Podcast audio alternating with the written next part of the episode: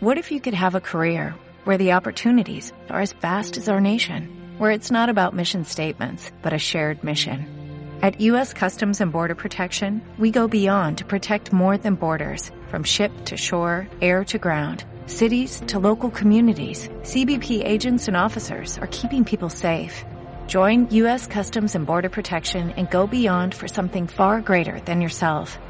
Learn more at cbp.gov/careers. Lo que tus oídos necesitan para iniciar el día. Música, contenido inteligente y energía positiva. ¿Qué esperas? Dale Play Miami con Lucía Tovar y Fran Carreño. Somos VDM Radio, contenido global para rediseñar tu mente. Dale Bien, esto es eh, Dale Play Miami, se transmite por VDM Radio, los estamos acompañando eh, Lucía Tovar y Fran Carreño en la producción Gaby Longa y en esta cadena de programas especiales por eh, que se acercan las, las- las festividades. Holidays, como le dicen por como- aquí. Como dice Gabriela, Holidays. Los La muchacha de holidays. Caracas que no habla español, ya, ya, ya lo que habla es inglés. Los No. Holidays. Yo le dije que pusiera holidays porque ella me decía, ¿qué ponemos? Pongo Thanksgiving, pongo Navidad, ¿qué pongo? Entonces yo le dije, no, porque de aquí para adelante como todos son fiestas, entonces pon holidays. Y Exactamente. todos son fiestas. Y como estamos de fiesta, entonces hoy primero hablamos del pan de jamón, que cu- cuidado Gaby, mira, te estoy te estoy echando el ojo, Hay que estar que el pila porque de Gaby jamón en cualquier momento No. sale para el baño. Es que hay y permiso no y yo vuelvo y me, que- el No pan de vuelve, jamón se desapareció. Sí, señores, nos quedamos que aquí. estaba con- muy bueno el, el pan del abuelo. El pan y del abuelo. ahora, pues, ¿qué tal, qué tal un buen vino? Eh, ¿Qué tal un, qué tal acompañar el pan de jamón con un buen vino? Seguramente nuestro invitado de ahora, de este momento va a encontrar el vino perfecto para Que le haga maridaje a eh, ese- a ese pan. exactamente para maridar eh, esos uh, esas tradiciones venezolanas em, que, que nos han acompañado por generaciones y generaciones y generaciones. Y Así se, y se trata de Bueno, nosotros ya habíamos Luis estado con él, pero él resulta que la vez pasada vino en su es muy muy de corbata y muy todo porque la vez pasada venía como médico la vez y pasada, hoy no. la, la vez pasada vino a hablar de la buena salud y hoy va a venir a hablar de cómo estropearla No, no, no, si el vino tiene antioxidantes. Claro, no, no, el, vi- el No. vino, el vino ayuda, el vino No, ayuda. y nosotros le prometimos que lo íbamos a, a invitar y él vino con todo, vino con el vino, las, la- los, las copas y todo, dice el doctor Luis Torres Strauss, que nos va a hablar de vinos hoy. Luis, bienvenido. Luis, bienvenido. Muchísimas gracias, muchísimas gracias. Fíjate, ahí hay una serie de precisiones que hay que hacer, ¿no? A ver, a ver. Qué bueno. Primero, orden, precísalo, Luis. El vino chico es parte de la salvación de la humanidad. Eso. Porque resulta que allá en los tiempos antiguos, cuando se asentaban las poblaciones al- alrededor de un cuerpo de agua, llámese lago o llámese río, y crecía justamente esta población, pues se contaminaban el agua. Y resulta que entonces para calmar la sed se tomaba vino. Ah, Cosa interesantísima. mira, yo no sabía. Los vinos tienen una cantidad de propiedades, además de eso, beneficiosas para la salud. Por supuesto, en moderación, ¿no? Claro. En moderación, Claro. decimos una copa diaria para las mujeres y, una co- y dos copas para los hombres. Eh, los polifenoles presentes en el vino, hay un compuesto que se llama resveratrol, que ahora hasta en cápsulas existe en el mercado, pues son eh, potentísimos, eh, digamos, son- tienen potentísimas propiedades, sobre todo cardiovasculares. Y al caso, al caso vamos, de la, de la paradoja mediterránea. Sabes que las comidas allí en el Mediterráneo, principalmente la francesa, es muy grasosa. Sí. Pero resulta que allí en el Mediterráneo hay menos infartos al miocardio y menos muertes cardiovasculares que en América. Esa era una Y pregunta que yo te- lo tenía guardadita por ahí, porque sí, efectivamente, en países como España, por ejemplo, que Mm. ellos, eh, es- cada comida la acompañan con un Sí, vinito y tal, entonces no hay tanto índice de, de enfermedades, de enfermedades cardiovasculares. De cardiovasculares. hecho, de hecho es un, una, digamos un dato científicamente comprobado que las personas astemias tienen mayor probabilidad de muerte cardiovascular que las personas que toman uno o dos copas al día. De Bueno, manera y usted que sea dice- la primera precisión. ¿De vino o de cualquier otro licor? No, no, señor, de vino. De vino. vino, y es por los puede. antioxidantes. Por los Ah, antioxidantes. No, no, no agarran, no, no hagamos fiesta. Entonces no, no, yo no. estoy bien. O sea, la cerveza no. No, son la- los polifenoles presentes en ahí. el vino. Eso es bien importante. La otra precisión que hay que hacer, si bien es cierto que es el término correcto, que es maridaje. Ajá. Maridaje viene de, de matrimonio. Es Claro. la unión entre, en este caso, en el vino y la comida. Pero más importante que la unión es la, es la interacción entre el vino y la comida. Oh. Como hay interacciones beneficiosas y otras que no.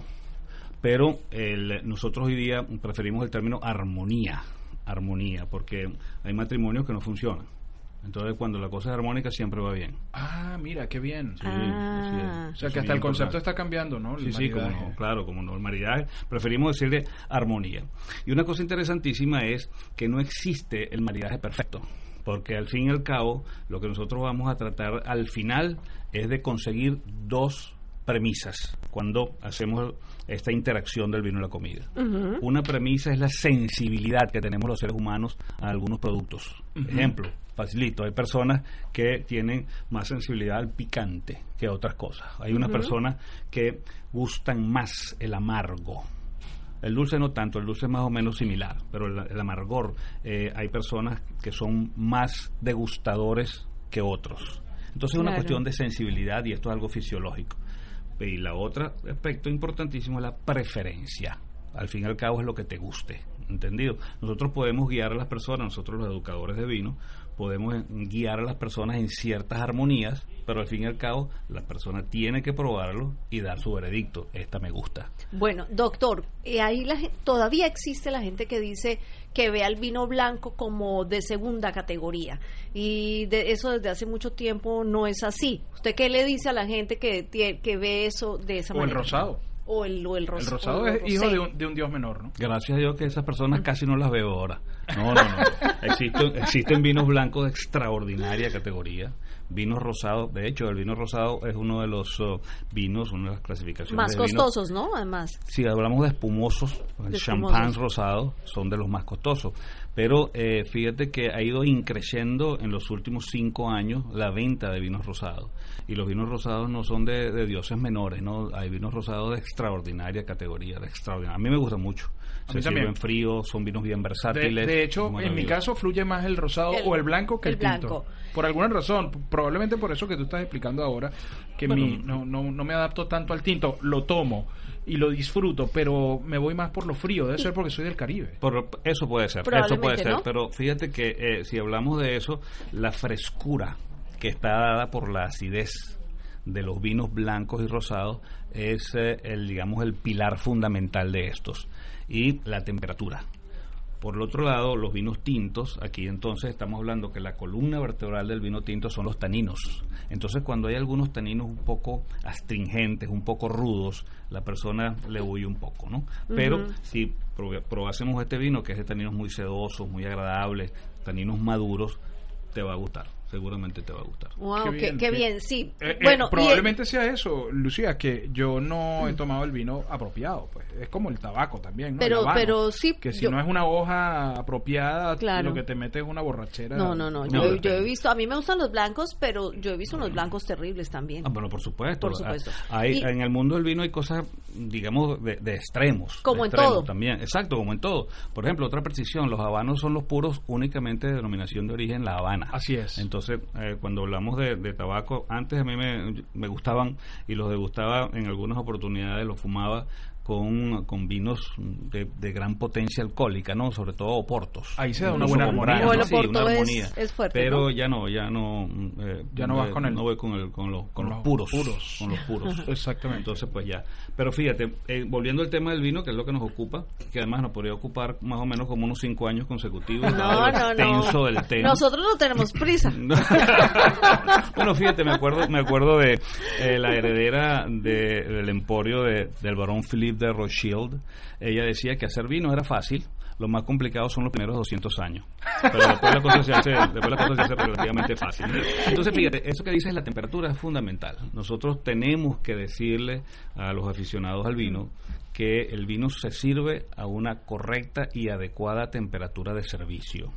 los vinos blancos, los vinos espumosos, los vinos rosados, los vinos de postres, que son fortificados, se sirven fríos.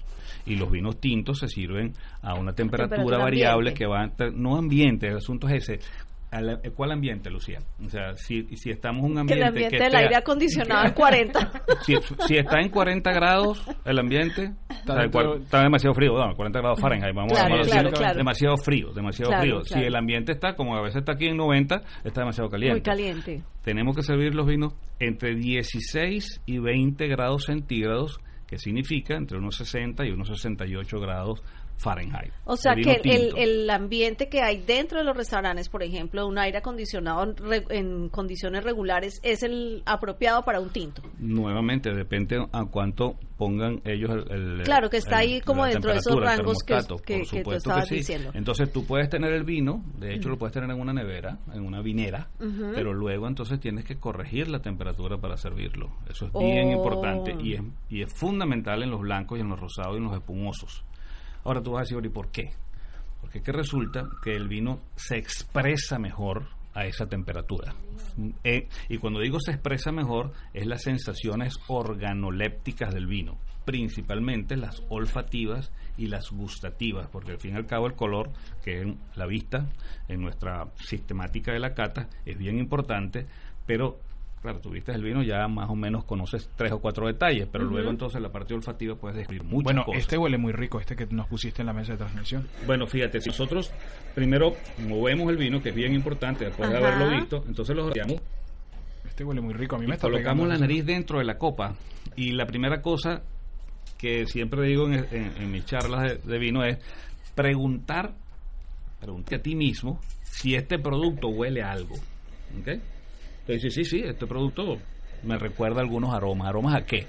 Una cosa facilita. El vino viene de la uva. La uva es una fruta. Los primeros aromas que tú vas a descubrir son de fruta. Claro, los Entonces, frutales. ¿cuáles frutas? Entonces tú dices, ok, estas frutas serán como frutas rojas, frutas maduras, como cerezas, ¿verdad? Como, como algunas fruticas de estas de bosque, como los arándanos. Claro, los como- malberries. Como, Mal- blackberries, berries. blackberries, blackberries. Mucho Un cítrico. poquito ¿no? de mora. Yo no le siento cítrico. No, no. no. siento nada de cítrico en él. Tal vez un poquito, tal vez un poquito más bien como de vainilla, algunas especies. Sientes un poquito de Un como dulcito, de, como un- tostado. Esos son especies dulces como la Mm. vainilla, como la vainilla. Entonces tú estás haciendo esa serie de, de preguntas en ti y vas asociando aromas. Porque si yo les digo a ustedes, déjame ver un segundo. Esto huele a un black currant de Oregon. Bueno, yo en mi vida he olido eso. Entonces tú no, no tienes, no, no tienes la tienes- referencia. no tienes ese circuito. Cada vez que tú Claro. tienes un aroma, que percibes un aroma y lo logras identificar, es porque tienes un circuito cerebral. Y cuando tienes un producto y tratas de descubrir esos aromas, es que tú asocias lo que estás oliendo en este momento con lo que tú tienes guardado en tu cerebro. Entonces, si tú no tienes el aroma a blackberry de Oregon, pues Es complicado. jamás en la vida lo vas a poder descubrir. Claro. Ese es el punto, ¿no? Es como, es como ustedes con las canciones, que apenas pasan tres o cuatro compases y ya tú sabes cuál canción Claro. es. Total, porque la has sí. escuchado. Ajá, Exactamente. ajá. Sí, así mismo es.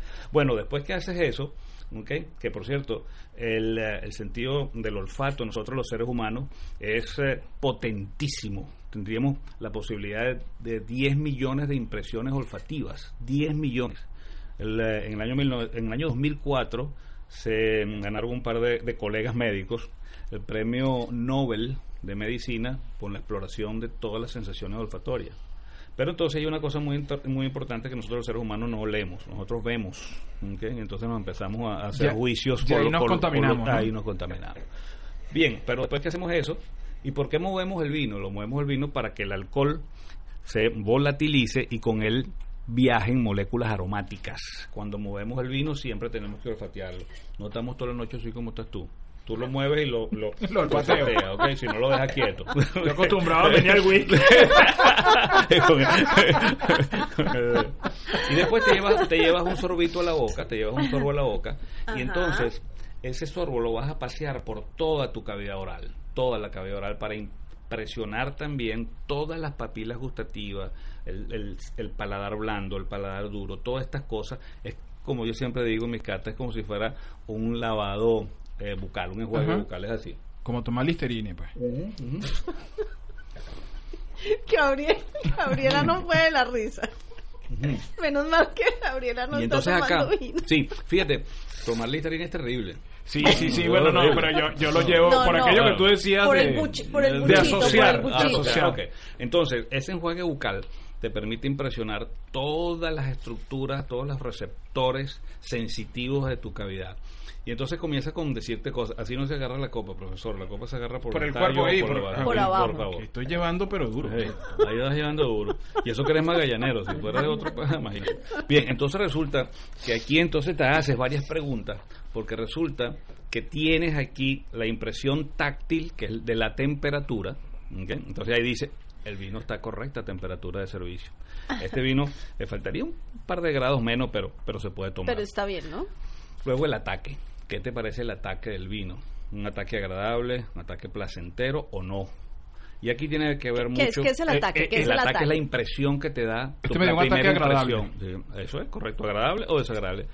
Fíjate que acá también pasas a otra cosa. ¿El vino es seco o es dulce? Es un vino seco, tiene poca azúcar residual. Luego, describes un poco los taninos. Todos los vinos tintos tienen taninos. Los vinos blancos tienen muy pocos taninos y solamente estos taninos del blanco son producto de la guarda. Si un vino blanco, un vino joven que nunca ha pasado por barrica, ese vino no tiene tanino, porque los taninos están presentes en la piel de las uvas y en las semillas. Y el vino blanco se hace solo con el jugo. Aquí se hace con el vino tinto, la vinificación en tinto se hace con toda la uva. Se macera la uva completa y por lo tanto ese jugo se tiñe. Fíjate que es tan interesante esto, de que tú puedes hacer vino blanco con uvas tintas. Ah, Si tú haces, exprimes la uva tinta, saca un juguito, sale el jugo que se llama mosto o zumo. Eso siempre es translúcido. Y entonces cuando lo fermentas vas a tener un blanc de noir, blanco de, de uvas tintas. Qué bien, qué bien. Luis, y, eh, aprovechando esto que ahorita con la con la, la agarrada de la copa, que usualmente pues la gente lo, lo agarra de cualquier forma, ¿eso tiene incidencia en el sabor del vino? No, pero tiene primero incidencia en el protocolo del vino. Ah, ok. primero. Pero pensaba que se- segundo- que subía la temperatura del- voy allá. Sí, y te sube segundo, la en el cambio de las características organolépticas, no es en el sabor solamente, de todas las características organolépticas. Porque si tú tienes un vino caliente, el vino volatiliza mucho el alcohol y tú vas a, a sentir mucho el alcohol, demasiado. O sea, es puro alcohol lo que sientes. Y si el vino está muy frío, no sabe nada. No sabe Está- nada, está sí, cerrado por absolutamente. completo. No es expresivo. Nosotros decimos que el vino, cuando eh, afloran todas estas características de aromas y de sabores, el vino está abierto. El Bueno. vino es expresivo. Oye, qué bien, Luis, qué entonces- interesante. entonces, Hoy, hoy me siento mejor persona, Luis. Sí, maravilloso. Se te nota, además. Se me nota, se me ve, se me ve. Sí, claro. Es una cosa Eh, increíble. entonces cuando uno... Espérate que te faltan muchas cosas por describir Claro. en, la, en la No, fase no gustativa. No, no. Dijimos dulzor, el vino es seco. Dijimos taninos, taninos agradables, sedosos, etcétera. Acidez. La acidez del vino tinto existe también, no tanto como en los vinos blancos y rosados, pero existe. Es una acidez balanceada. La fruta, muy agradable, ya hablamos de la fruta, los tipos de fruta, y también los tonos que pueden tener de barrica. Y aquí en peso en boca también vas a descubrir el cuerpo del vino. Si el vino tú lo sientes que llena tu boca, es un vino con, digamos, estructurado, Con corpulento, presencia. Masculino, le gusta a mi esposa que está por ahí. El, eh, Eso. este masculino le gusta. ¿no? Yo me imagino, Claro, yo- yo- yo- yo decía. No, no, a ella le gustan los vinos masculinos, en realidad, estructurado. Vamos a poner estructurado. Estructurado, para no Entonces es comprometerte. un vino que tiene gran cuerpo. Este es un vino con un gran cuerpo. Hay vinos incluso tipo Pinot Noir, por ejemplo. que son es más suaves. Más, más suave. Entonces es un vino de cuerpo medio bajo, ¿no? Y después que tú tragas el vino, sientes que hay unas sensaciones acá en el retronasal, en el Ajá, retrogusto. ajá. Y eso se llama persistencia del vino. Y eso es Oh. un signo de calidad. Mientras más persista el vino, mientras más duren esas sensaciones, el vino debe ser de mayor calidad. Y después llegamos a una conclusión. Ay, ¿Cuál? Facilita. El vino me gusta, eh, entonces, o no. ¿O no? Segunda conclusión. Este vino realmente vale la pena comprarlo, yo puedo comprarlo, porque es una relación también de, de precio-valor, ¿no? Claro. Porque nosotros, por ejemplo, hemos ido a catas donde las catas valen mil dólares la sentada, ¿no? Entonces, Sí, una cosa, sí. invitado, claro, por supuesto, no, bueno, pagamos los mil dólares. Todavía lo estoy pagando.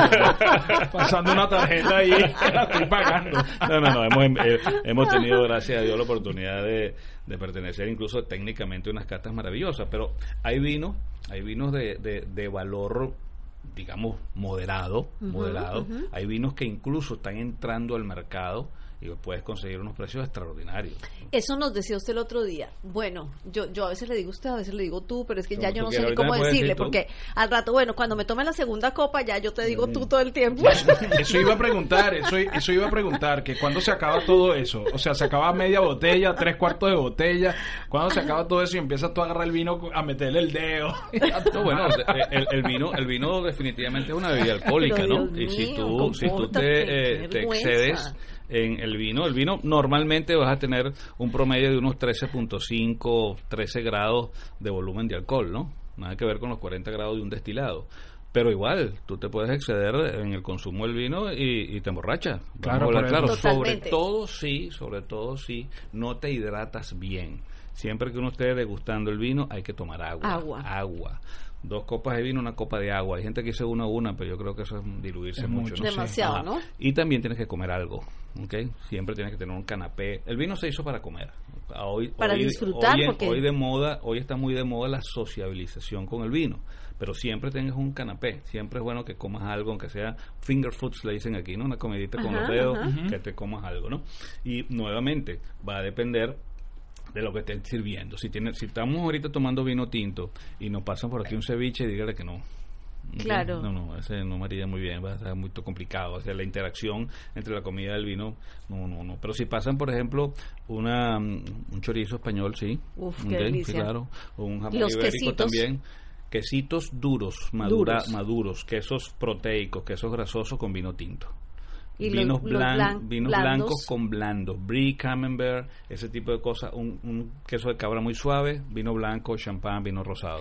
Y, Y, no- y- eso sí, y dime. nosotros que somos tanto en Venezuela, que somos tanto de queso lechoso, eh, ¿aplica Blancos. también? Sí, ¿Blanco? sí, sí, sí. Queso blanco, va mejor con vino blanco. Bueno, y, blanco. y en la mayoría de las casas siempre hay una botella de vino que alguien la abrió y entonces se consumieron una o dos copas y después la mamá viene y le pone el corcho y lo mete a la nevera y eso se tarda ahí un montón de tiempo. ¿Eso sirve para cocinar? Dos premisas primero que todo. Botella descorchada, botella consumida. Eso es lo mejor. Vamos a partir de ahí. Luego, existen una gran cantidad de métodos, de métodos para eh, tener, mm, digamos, el vino en buenas condiciones hasta por cuatro o cinco días, no más de ahí, Oh, no más de ahí. ¿Cuáles son esos métodos? Hay algunos taponcitos que luego tú haces, le haces como un bombeo del oxígeno para entonces tenerlo lo más hermético posible y lo pones en la nevera. Mien- el vino mientras de mayor calidad sea, siempre que no sean vinos muy viejos, aguantan más. ¿ok? Oh. Aguantan más. Porque son vinos muy estructurados, muy complejos, ¿no? Pero la idea, la idea básica es que definitivamente usted trate de consumir el vino lo antes posible. Y si el vino se daña, si tiene lo que la mayoría de veces tiene un picado acético, Sí, se transforma sí, como se en vinagre, usted lo bota. Ya. Usted no cocina Esto con ni- productos ni malos. para cocinar. Mm, Nada. ni, para cocinar. Sí, porque para a- cocinar. es que yo he escuchado, precisamente hago la pregunta porque escucho a la gente, yo, yo lo voto, yo los voto. Y la gente dice, no, no, pero no lo votes, déjalo ahí para cocinar. Sí, pero si está ácido, si sabe a vinagre, ¿cómo lo vas a poner ni siquiera para cocinar? Es lo mismo. si pero, todavía, pero si todavía el vino presenta características de salud, úsalo para cocinar si quieres, ¿no? Pero si no, no. Si no es un producto que está dañado. Entonces, Claro. pre- pre- eso ¿Y cómo hace uno, por ejemplo, uno va al supermercado, aquí por... Ya, ya, ya, va- ya vas a terminar esa pregunta. Déjame ir a identificar qué es lo que corresponde y regresamos. Esto es Dale Play Miami en edición especial porque estamos muy próximos a Thanksgiving aquí en Estados Unidos. Y entonces quiero que, bueno, queremos que aprendan como estoy aprendiendo yo ahorita con Luis, que me está enseñando de todo, hasta cómo agarrar. Pero imagínate, Luis, yo que vengo de tomar vasito plástico, juguito de naranja en panadería. Yo tengo que aprender, pues. Sí, pero es otro tipo de protocolo. Es otro tipo de protocolo, es un protocolo diferente. O, o, o tomo cerveza en el estadio. correcto, correcto. Para un día feliz ya tenemos la fórmula correcta. Café, buena vibra y dale play Miami con Lucía Tovar y Fran Carreño por VDM Radio. Contenido global para rediseñar tu mente. Dale play Miami. Y regresamos, continuamos, continuamos que con el doctor Luis Torres Strauss, que hoy nos vino a hablar sobre vinos, porque él es sommelier. Sí, así que, así sabe que mucho. con muchísimo, sabe muchísimo y además te dice, no, no, no. Pero no. que la parte la parte científica con la parte con esta parte es brutal. Brutal, parece, ¿no? brutal. La combinación es muy buena. Un buen equilibrio. Co- ¿Cómo hace uno? Porque, ajá, yo voy para el supermercado y hay vinos eh, desde 5 dólares hasta vinos que están guardados con llave porque son vinos que ustedes mismos nos, estaban diciendo son vinos que pasan 200, los 300 dólares, que más de eso no hay en un supermercado regular. ¿Cómo hace uno para saber a simple vista qué vino sí y qué vino no, sin importar el precio, sino que uno diga, oye, me encontré este de 8 dólares que tiene la calidad de uno de 100? Sí, fíjate, primero que todo tienes que, eh, cuando vayas a escoger un vino, lo primero que tienes que pensar es para qué quieres el vino. O sea, si quieres el vino para ir a, a- a la playa, si quieres el vino para hacer, eh, digamos, una, un brindis con unos amigos, o quieres el vino ya para acompañar una comida. ¿Ok? Entonces, porque si es para ir a la playa, entonces vas directamente a un vino blanco o un vino rosado, un vino incluso fresco, un vino lo más eh, cercano a la última vendimia. En este caso particular, ya han salido vinos blancos del año 2019, aquellos que se vendimiaron en, en el, lo que nosotros llamamos el hemisferio sur. Son más frescos. Son, claro, mientras más fresco, mejor. Mientras más fresco, mejor. Entonces tú vas directamente ahí. Ejemplo, si tú ves un Sauvignon Blanc que no tiene absolutamente, de, vamos a ponerlo Nueva Zelanda, ¿ok? y entonces tienes uno de 2015 y tienes uno de 2018, usted agarra el de 2018 de una buena vez, ¿no? Ajá. Luego de eso vas a tener, no tanto en el Nuevo Mundo, en el Nuevo Mundo estoy hablando de América, estoy hablando de Sudáfrica, de Nueva Zelanda, eh, vas a- no vas a tener mucha probabilidad de leer la etiqueta porque las ah, menciones no son obligatorias y no tienen una normativa especial. Por ejemplo, si tú tienes un vino, este vino que estamos degustando ahorita es un vino argentino y dice que es un vino reserva. Reserva le puso el, eh, el bodeguero porque pensó que este, esto, este vino particularmente destacaba entre los otros vinos que él tenía. Pero no es que tiene una normativa precisa, como, como por ejemplo en España. Si tú vas a buscar uno que diga vino reserva, significa que ese vino tiene mínimo, mínimo tres años en bodega, de los cuales 12 meses tienen que ser en barrica. Entonces son cosas diferentes y tú vas leyendo las etiquetas de acuerdo también a esas normativas. Luego te, te enseño sobre eso. Ay, Oye, yo qué sí interesante. voy a aprender eso. A mí claro, me gusta porque todo depende eso. entonces del país, depende de la apreciación del bodeguero, depende de un montón de cosas y uno va y compra como si Sí, yo no llevo una botella de vino. En el Nuevo Mundo, por ejemplo, si vas y compras un vino chileno y dice Reserva del Fundador, colección privada. Nuevamente, es algo que el, el bodeguero quiso eh, colocar allí como para destacar ese vino en particular, pero no responde a una normativa. Si tú tienes un vino Gran Reserva, denominación de origen Rioja, denominación Español. de origen Ribera del Duero, en España, ese vino tiene cinco años en la casa en la casa me refiero en la bodega Claro. de ellos. Y tiene por ley que tener un lapso de añejamiento en madera y luego un ajuste en botella y no puede ser vendido un gran reserva antes de los cinco años. Entonces, nuevamente, si tú dices, ok, aquí hay un vino que dice 2016 y es un gran reserva español y tú lo estás comprando en una tienda, usted puede tener la seguridad de que ese vino está alterado desde el punto de vista de fraude. Un gran reserva, un gran reserva en este momento es de 2014, de 2014 Claro. hacia atrás. Entonces son las cosas, tienes que preguntarte también, por ejemplo, si es una comida de varios cursos, entonces tienes que empezar, siempre empiezas con blanco, siempre pre- con un espumoso, ¿por qué? Porque los blancos y los espumosos son los que te preparan el paladar, te hacen salivar, ¿ok? Para seguir pues con la Te degustación. preparan para, Sí, sí, para lo que viene. Claro, correctamente. Entonces, además el blanco, tú de una vez puedes servir alguna pequeña ensalada no tan fuerte de vinagre, puedes servir eh, unos pequeños eh, canapés de, por ejemplo, de, de mariscos crudos, puedes servir un queso, un queso blando, un queso de cabra, eh, y, y vas luego entonces sumando las cosas hacia la degustación. Entonces, de pronto puedes cambiar un poco hacia un mousse de, de langosta o de salmón ahumado. Entonces, Uf, sirves qué una delicia. copita de rosado. ¿ok?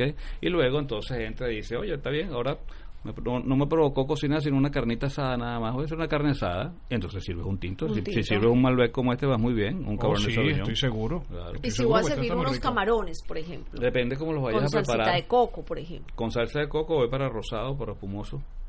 No pasa, no, no lo peine. Y máximo, si la, si la salsa es muy complicada, y hay algunas personas que definitivamente dicen que quiero probar con, lo- con un vino tinto, lo pruebas con un boyolé, que es una uva gamay muy suave, o un pinot noir. Es maravilloso. Bueno, hay, hay nacionalidades que están sacando vinos buenos. Los de Nueva Zelanda que usted estaba diciendo hace un ratito, eh, he conseguido algunos buenos que, tú, que uno los compra y dice, oye, qué, qué bueno. Y si los precios son bastante bajos. Mira, uno de, los, uno de mis Sauvignon Blanc favoritos es de Nueva Zelanda, del Valle de Marlboro. Son extraordinarios y de precios bien accesibles. Muy buenos, muy ¿no? bien accesibles. Por cierto, aquí les digo algo. Vas a conseguir muchos de ellos con tapa de rosca. Sí. Lo cual no desmerita la calidad. Para nada. La tapa de rosca hoy en día es una alternativa extraordinaria porque resulta ser de que el 95% de los vinos deben ser consumidos en los tres primeros años. Entonces no te interesa que el vino evolucione en botella. Ya Claro. el vino sale de la casa matriz como el enólogo quiere que tú lo degustes. Entonces no necesitas ponerle tapón de corcho, ¿no?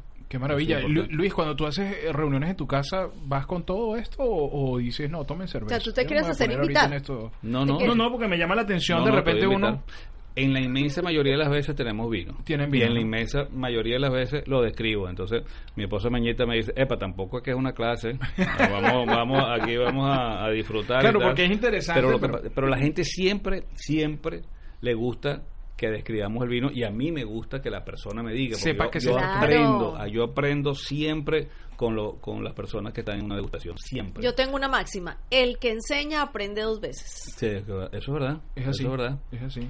Fíjate una cosa, yo, yo soy profesor jubilado de cirugía oncológica en la Universidad de Carabobo en Venezuela y, y es más difícil enseñar de es más difícil enseñar de vino para llegar a un nivel, pero es muchísimo más agradable. Muchísimo más agradable porque resulta que tú aprendes de eh, personas que han viajado, personas que te dicen me compré una copa Riedel para Pinot Noir que me costó 60 dólares Wow. y entonces en el brindis eh, y dije, salud y se me rompió. Oh. Eso es terrible. Eh, Pero entonces, por eso es que en el brindis hay que tener mucho cuidadito. ¿Qué, qué opinión te merece la gente que sirve el vino en vasito plástico? Depende.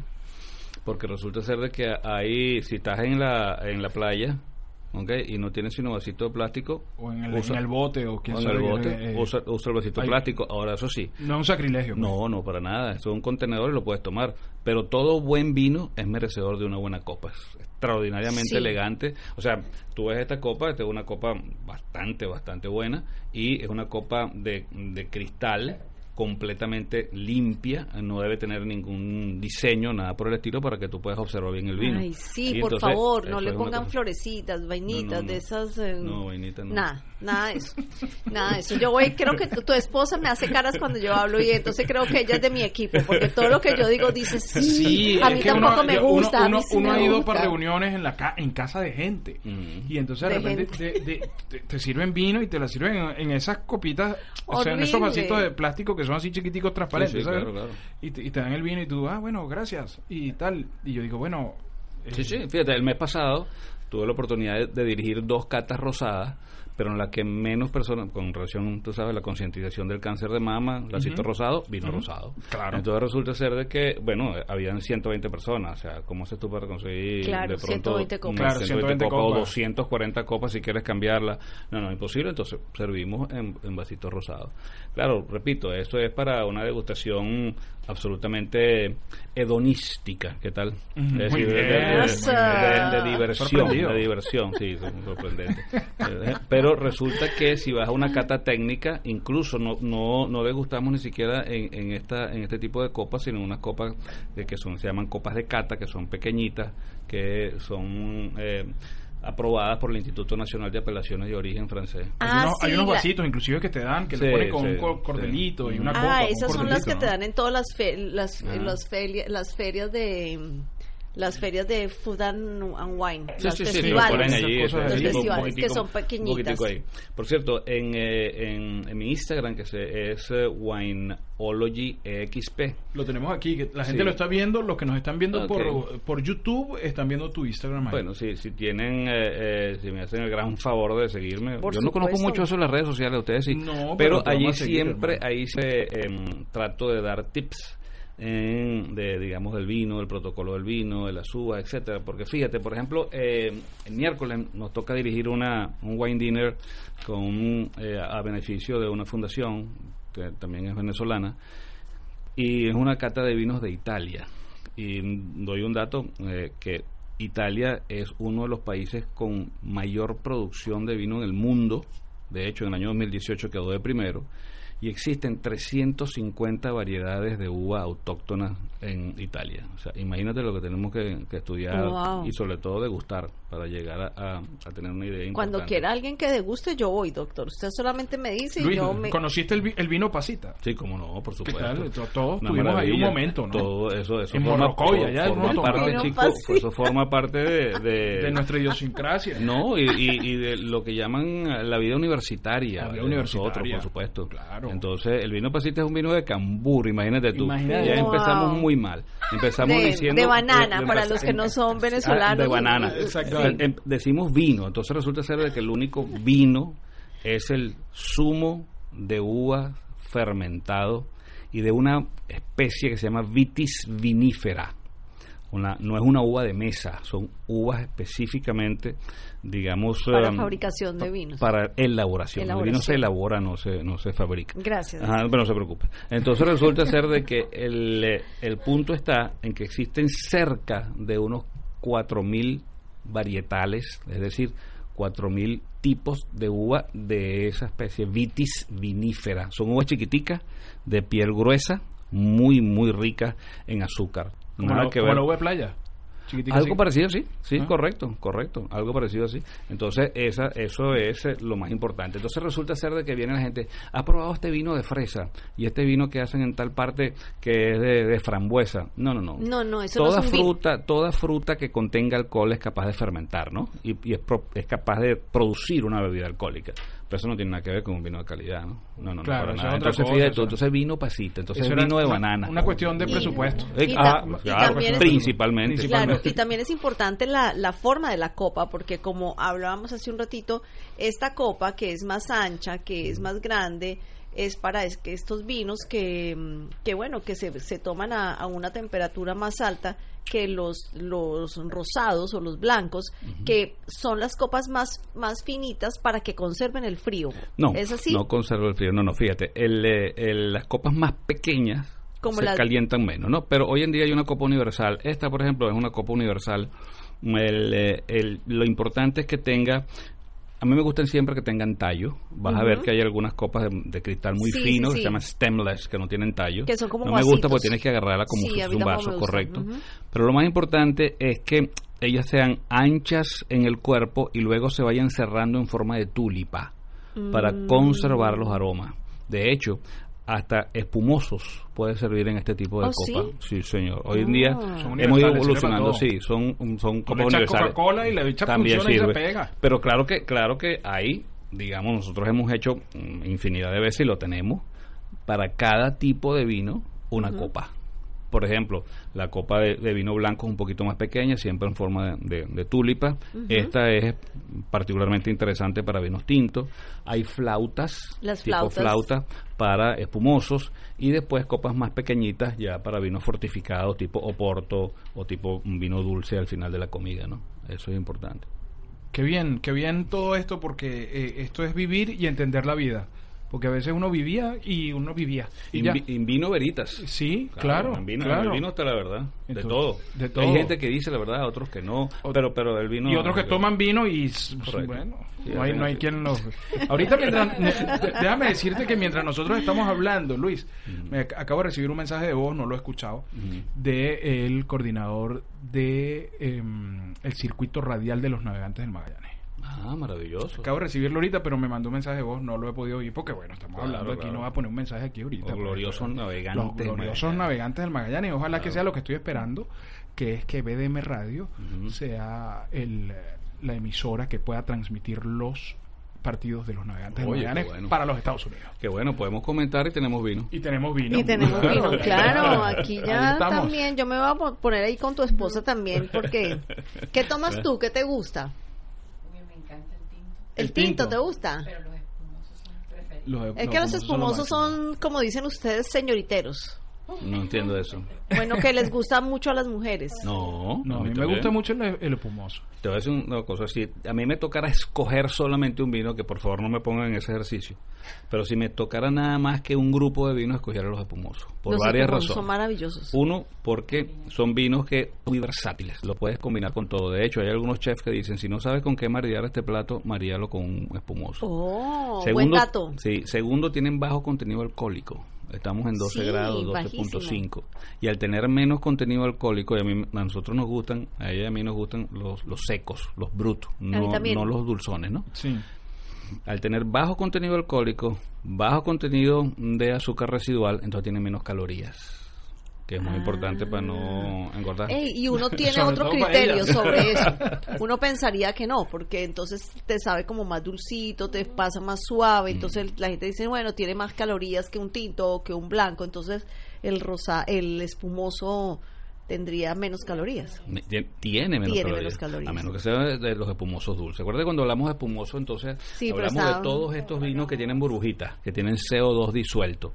El rey de los espumosos es el champán. ¿Ok? Ajá. Y el rey comercial de los espumosos es el prosecco. Y, y hay burbujita chiquita y burbujita gruesa. Las chiquitas son las mejores. Son las mejores, ¿no? Sí, señor. Las burbujas gruesas, en la cata técnica nosotros evaluamos las burbujas. Las burbujitas, mientras más pequeñas sean, mientras más uniformes sean, tú cuando ves, tú has visto los espumosos que desprenden esas burbujitas, Sí. esas, esas filitas de burbujas Eh, se llaman exacto. rosarios. Entonces esos rosarios tienen que ser finos, tienen que ser, digamos, ordenados. Cuando tú ves esa anarquía de burbujas, esos son vinos más bien carbonatados, como la Coca-Cola Como la Coca-Cola. muchos vinos tranquilos, que son los que no tienen burbuja, tú los carbonatizas, entonces para que tengan burbuja. Eso es realmente una cosa de baja calidad. Bueno, eh, es- Luis, que... que- a, a Luis lo pueden seguir por su cuenta en Instagram que se llama Wineology X. Eh, XP. Eh, eh, XP. Wine como de vino, ology con Y, EXP. Wineology. Wineolo- Wineology X. X. ya va. Suena raro. pero- Wine, no, no suena raro. Wine Wine, vino, Ology vino. tratado, XP experiencia. Eh, Wineology Eso. XP. No lo habíamos podido explicar ¿Descifrar? mejor. No, no, no, yo lo había entendido así. Ay, que ay, yo ay. dejé a Lucía ahí, yo dije, bueno, me- explícalo qué men- tú. qué mentiroso. ah. Ya tenía que, entendido tenía así. que sacarse el clavo de la agarrada de la copa y de todas esas cositas. No, no, no, no, yo aprendí, hoy aprendí, hoy, Hoy en este aprendimos programa aprendí mucho. muchísimo. aprendí aprendimos de, vino, pan de jamón, aprendí aprendimos de vino, y seguimos aprendiendo. Pero, mira, pero te- les debo una, que es el maridaje de estos platos de, de la comida típica de nosotros en las ah, festividades decembrinas. que se supone que para Entonces- eso hicimos el curso. Entonces, fíjate. el programa, digo. Pan de jamón, pan de jamón. Pan de jamón. El, el- el pan de jamón, sí, el pan de jamón lo puedes eh, maridar perfectamente, perfectamente con un vino tinto de bajo cuerpo, ¿ok? Tipo Pinot Noir y puedes mm, eh, también con un, eh, un vino eh, blanco, pero ya con un poquito de cuerpo, porque acuérdate que tiene varios sabores. Y las multisápidas Ayaca, nosotros hemos hecho catas ciegas de vinos con eh, la asociación con Ayaca. Y la que más me gustó a mí en, en una oportunidad fue Chardonnay, un vino blanco con barrica, un vino blanco complejo con barrica. Me gustó mucho Chardonnay, es un vino blanco, repito, ¿no? Pero también hay un vino que es muy agradable para combinar con todo esto, que es el Beaujolais Nouveau, que es el Beaujolais joven, el Beaujolais que sale ahorita justamente la tercera semana de noviembre, el tercer jue- jueves de noviembre, se llama Beaujolais Nouveau, un vino muy, muy joven y entonces combina fácilmente. Recuérdense ustedes que mientras más complejo sea el vino, el plato tiene que ser también más complejo. Mm. Entonces, este vino, por ejemplo, el Beaujolais Nouveau, tiene una característica particular que puede maridar muy bien también con Thanksgiving, con la cena de Thanksgiving. Ajá. Ajá. Entonces, sino hay que ir modificando vino. Como te dije, puede ser un blanco, después un tinto de bajo cuerpo, etcétera, etcétera. Que tú en una cena lo puedes hacer perfectamente. Es que deberías hacerlo. Deberías hacerlo, Deberías ¿no? hacerlo. Bueno, Deberías la entrada cursos. viene con este, ta, ta, ta, De- sale- de hecho, lo hacemos así en los wine dinner, por ejemplo. En el wine dinner que tenemos. No, Luis, si no me vas a invitar, no me cuentes lo que hacen Es que está out, out, pero lo podemos hacer, lo podemos hacer. Sí, sí, porque no, nosotros en nuestra cena, y uno así, coño, como, como el niñito pobre en la juguetería. Mm. Pero es, es cuestión de poner fecha. Eso es muy La relativamente fácil. la Sí, pondremos, claro. Luis, porque, Fecha, Es coño, fácil, es fácil. fecha. Y no necesariamente tienes, como dije antes, no necesariamente tienes que servir una cena, que eh, es, es complejo, la, digamos, la logística, pero puedes hacer lo mismo, diversos cursos con canapés con pequeños canapés como dije Ah. antes, ¿no? Y comienza, por supuesto. Imagínate que te pongas un sushi y pongas un vino blanco como un Riesling, como un Gewürztraminer, eso es una cosa maravillosa, pero maravillosa. No sé qué es, pero suena rico. Sí, sí, suena maravilloso. Sí, sí, sí. Bueno, y entonces al que no al que no alcanzó a notar, pues cómprese un espumoso que le sale con todo. Exactamente. Claro, y servirlo frío, servirlo frío. lo Muy servirlo frío, frío. frío, Sí, es una- claro. frío es la gloria. No, caliente purga. Caliente no ha empezado ya. Luis, gracias, gracias por venir, hermano, y aceptar la invitación, además enseñarnos y, y hacernos Sí, un mejores placer, personas. un placer siempre tenerte siempre. aquí. Y hoy que se trajo a su esposa, él, él la tenía ya para que le sacara las fotos. La próxima acá, vez la voy a sentar sentado aquí. No, no importa, Viste, no las importa. mujeres siempre somos muy vanidosas. Sí, y ella dijo, no, no, no, no, no, yo no, vengo con mi no. uniforme de la clínica y ni Yo no- así ni de vainas me voy a sentar ahí. Luis Bueno, Torres. Strauss estuvo con nosotros hablando de vinos, cómo aprendimos en este programa. Este es un programa de sí, colección. ¿eh? Lo vamos a hacer, lo vamos a montar en podcast y lo vamos a repetir, Luis. Lo vamos a repetir. eh, Sí, Claro. la eh, próxima semana próxima va. semana sale eh, al aire nuevamente. eh, próximo, el 26, eh, sale al aire y, y lo vamos a hacer en podcast. Además, casi que es un regalo de Navidad esta vaina. Tú lo puedes mandar y que toma, hermano, para que aprenda, toma vino, no agarre la copa así, animal. El martes 26 vuelve a salir el programa en el- la edición de las 7 de la mañana y eh, en edición especial. Y también lo vamos a tener en edición de podcast. Esto es Dale Play Miami. Somos Fran Carreño y Lucía Tobar bajo la producción de Gaby Longa. Para un día feliz ya tenemos la fórmula correcta. Café, buena vibra y dale play Miami con Lucía Tobar y Fran Carreño por VDM Radio. Contenido global para rediseñar tu mente. Dale play Miami.